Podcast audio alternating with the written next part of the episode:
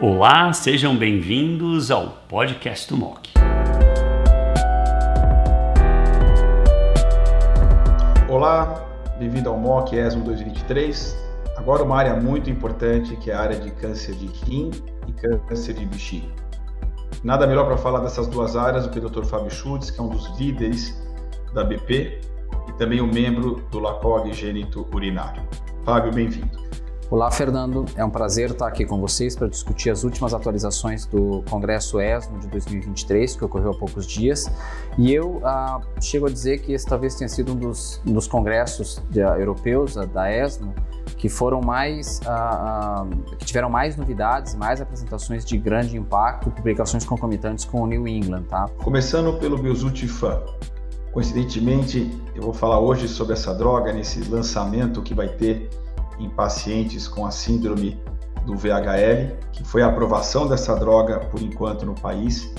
Mas você mostrou que o Lyrospark 5 mostrou uma melhora em relação ao everolimus em pacientes já refratários a outros tratamentos. Lembra que essa droga está sendo estudada junto com o pembro na adjuvância, está sendo estudada em outros cenários também como resgate. Então é uma droga que obviamente está sendo estudada em vários cenários desde primeira linha metastático, refratário metastático até adjuvância. Nesse momento, imaginando que Belzutifan, Fábio, já esteja disponível no país não só para síndrome do VHL mutado, mas também para pacientes com câncer renal esporádico, que perfazem a grande maioria. Como é que você colocaria essa droga hoje na sequência de tratamento? A gente sabe hoje que nós temos vários esquemas, né? TKI IO, IO IO, para risco intermediário desfavorável. Você colocaria ele como o próximo esquema uh, depois de um TKI, se você usa cabo, ou você usa cabo no segundo tratamento, caso ele não foi usado no primeiro, e depois o Besultifan. Como é que você posiciona a droga, na tua opinião? Excelente, excelente questão, Fernando. Eu, eu diria que eu, eu posicionaria o, o hoje ah, numa linha subsequente a, algum bom TKI que o paciente tem utilizado. E na prática clínica diária que a gente tem atualmente, a gente utiliza preferencialmente ah, uma das três opções, que é cabozantinib, axitinib ou lenvatinib. Se você utilizar, por exemplo, a combinação de ipilimumab e nivolumab, eu ainda acho que a melhor opção seria um TKI, aí você vai utilizar o melhor TKI que você tem acesso, que, o que você queira utilizar, como cabozantinib ou lenvatinib, uh, mais ou menos everolimus, ou até mesmo o axitinib. Uh, e aí eu reservaria o Belzutifan para posterior, tá? Então ele vai acabar ficando ali na segunda, na terceira linha de tratamento. Uh, a gente já teve experiência aqui no hospital, a gente tem, você sabe disso, a gente tem vários estudos sendo conduzidos e é uma droga, eu diria que muito bem tolerada, a gente participou também uh, do estudo 005, inclusive uh, ele está em vias de publicação e a gente vai sair como autor no estudo também, uh, mas ele ainda não foi submetido para revista, eles estão discutindo qual revista vai ser submetido. Mas ele é muito bem tolerado, todos os pacientes estão com dose cheia de 120 miligramas, não há necessidade de reduzir a dose do estudo, a dose da medicação. as principais toxicidades é, a, é, é anemia e hipoxemia, uh, mas geralmente muito oligossintomáticas e muito bem controladas com reposição de eritropoetina, que é um alvo específico da inibição do RIF2-alfa, né? Então, eu não tenho dúvida que essa droga vai ser aprovada. Mas eu confesso que me deixou um pouquinho um gosto amargo não ter visto benefício em sobrevida global ainda, né? Lembrando, se a gente fizer uma comparação indireta de um estudo semelhante, o estudo uh, Meteor foi um estudo semelhante. E ele teve benefício em sobrevida global também, né? E a gente ainda não viu sobrevida global no Light Spark 005. Né? Quem recebeu o IPNIVO, certamente eu daria cargo no segundo momento, baseado no estudo com benefício de sobrevida, que é o Meteor. E depois, talvez, o Bezutifan, como você falou, a droga é extremamente bem tolerada comparado com os inibidores do TKI. Né? Eu acho que esse é um ponto importante. A tolerabilidade é, é bastante é, é, é vantajosa comparado com cabo, com axitinib, com sunitinib.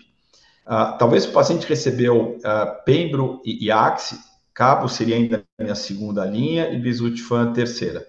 Mas eu acho que Bezutifan ele acaba sendo, na minha visão, a, a primeira droga pós cabozantinib que eu daria.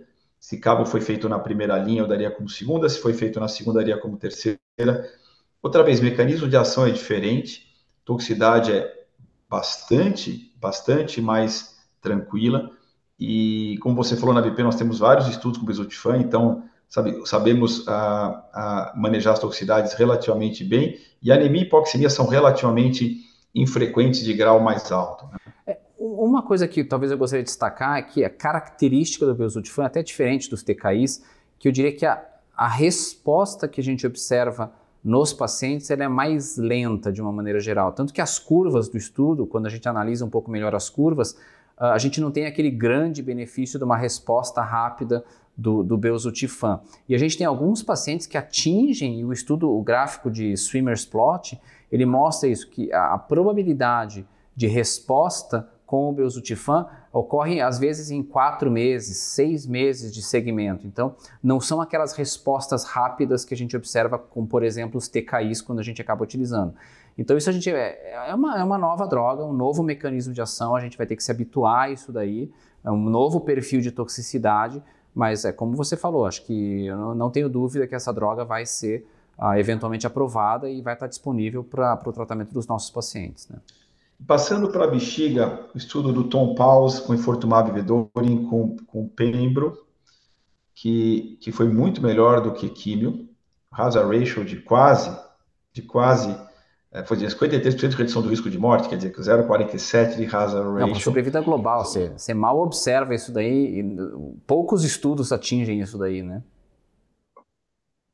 Passou de 30 meses.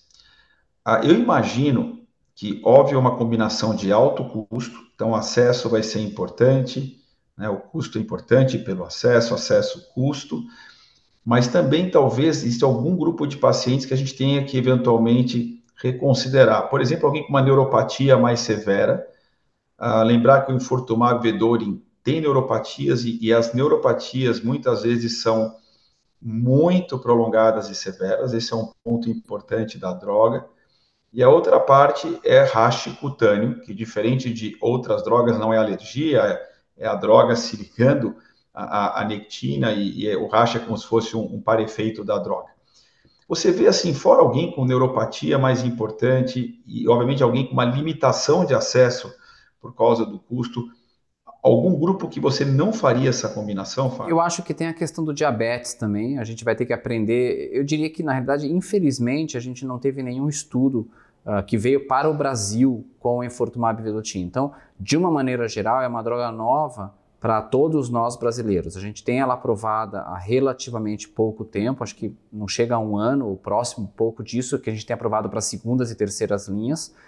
Uh, mas, mas, mas, então, assim, a gente não tem muita familiaridade com o perfil de efeitos colaterais. A gente sabe que causa exatamente isso que você comentou: neuropatia, racho cutâneo, uh, causa também uma piora do diabetes. Então, eventualmente, para aqueles pacientes que têm um diabetes muito descontrolado, vai ficar talvez mais complicado administrar isso mesmo. Né? Ou você vai ter que você vai ter que andar muito junto do endocrinologista, eventualmente, para lidar com isso. Mas a neuropatia talvez seja limitante. Mas uma coisa que eu acho interessante, uh, de que é diferente dos outros estudos, o, o enfortumab vedotin começou em linhas subsequentes. E a maioria dos pacientes em linhas subsequentes já, é, uso, já, já usou previamente carboplatina ou cisplatina, ou seja, já vem com uma neuropatia prévia de tratamentos anteriores. Nesse caso, uh, eram pacientes virgens de quimioterapia. Uh, e eu não sei se nesse cenário talvez seja um pouco menos preocupante. Eu digo isso também porque a mediana de tempo de uso uh, do, do, da combinação de enfortumab e vedotin foi ao redor de 12 meses. Uh, o que é um número, eu diria, bastante razoável. A gente está falando de mediana, né? Teve pacientes que ultrapassaram facilmente 30 meses de uso uh, de, de infortumab vedotin. Então, eu acho que é uma questão da gente saber, habituar, saber manejar, reduzir dose, uh, mudar um pouco o esquema, mas é, de uma maneira geral, eu ainda encaro isso como sendo melhor do que quimioterapia do ponto de vista de efeitos colaterais, né? Uh, mas também tem os seus efeitos colaterais que a gente vai ter, vai ter que aprender a manejar, né? É, a minha impressão, eu estava no Advisory Board, na, na, própria ESMO, é que ele vai ser usado como combinação de escolha, mas talvez Infortumab não vai ser usado por todos os ciclos sem parar. Talvez exista um uso inicial de poucos meses com Pembro e depois talvez o Pembro seja mantido. Obviamente não foi o, de, o desenho do trial, mas é uma impressão de que ele não vai ser usado continuamente junto com o pembro. Essa é uma, uma impressão. E, e, no paciente que progride essa combinação, se esse paciente não tem FGFR mutado ou fusão, eu imagino que quimio é a sua escolha. Está é, correto? Claro, está correto. Claro, claramente vai ser quimioterapia. O que a gente vai, vai ter que avaliar no futuro, e que vai ser muito interessante ver, é como vai ser, vai ser avaliar como esses pacientes respondem após falha de infortumab vedotin mais pembrolizumab. É difícil dizer isso. A gente tem alguns poucos relatos vindos da Europa, um, ou até mesmo nos Estados Unidos, até de sacituzumab e govitecan pós-falha de infortumab vedotin, sem grandes uh, uh, resistências cruzadas. Mas a gente não sabe, por exemplo, talvez qual que é a resposta de quimioterapia. Até porque a maior parte dos estudos de infortumab vedotin foram feitos em pacientes já refratários à quimio com cisplatina. Então, por exemplo, eu não sei dizer para você qual vai ser a atividade da cisplatina ou da carboplatina depois de uma falha de infortumab vedotin naturalmente faz todo sentido a gente achar que a doença vai ficar mais resistente. Então, as taxas de resposta que a gente vai ter com quimioterapia, eu presumo que vão ser menores, mas a gente, sem dúvida, mais cedo ou mais tarde, vai ter dados no futuro avaliando isso daí, né? A partir de agora, principalmente, né? E entre quimio e erdafitinib para mutazo confusão, baseado no TOR, obviamente o TOR não, não utilizou infortumab na primeira linha, usou só o anti-PD1, PDL1, aí você favoreceria mais erdafitinib? É, se o paciente, como eu tentei comentar, hoje em dia a gente está levando a imunoterapia para a primeira linha, quer seja até mesmo versus com a Javelin Bladder, que seria químio seguido de manutenção com a Velumab. Então o paciente vai progredir para uma segunda, terceira linha, por mais que ele tenha mutação em FGFR, já refratário à imunoterapia. E o EV302 vai fazer exatamente isso.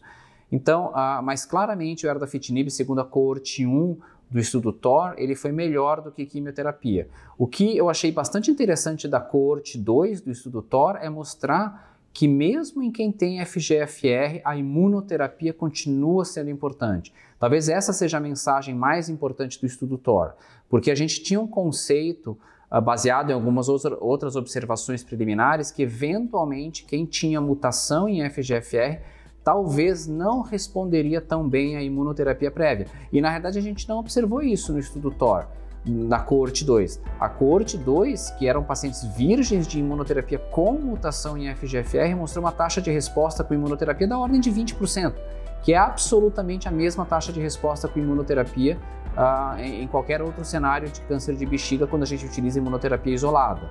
Ah, então eu acho que essa é uma grande mensagem para dizer, mesmo com mutação em FGFR, vale a pena você expor os pacientes previamente à imunoterapia. Perfeito. Fábio, excelente. Nós vamos ter que encerrar, senão a gente ia conversar sobre esses estudos por muito tempo. E agradeço você, brilhante como sempre. Um grande abraço. Um abraço, Fernando. Muito obrigado.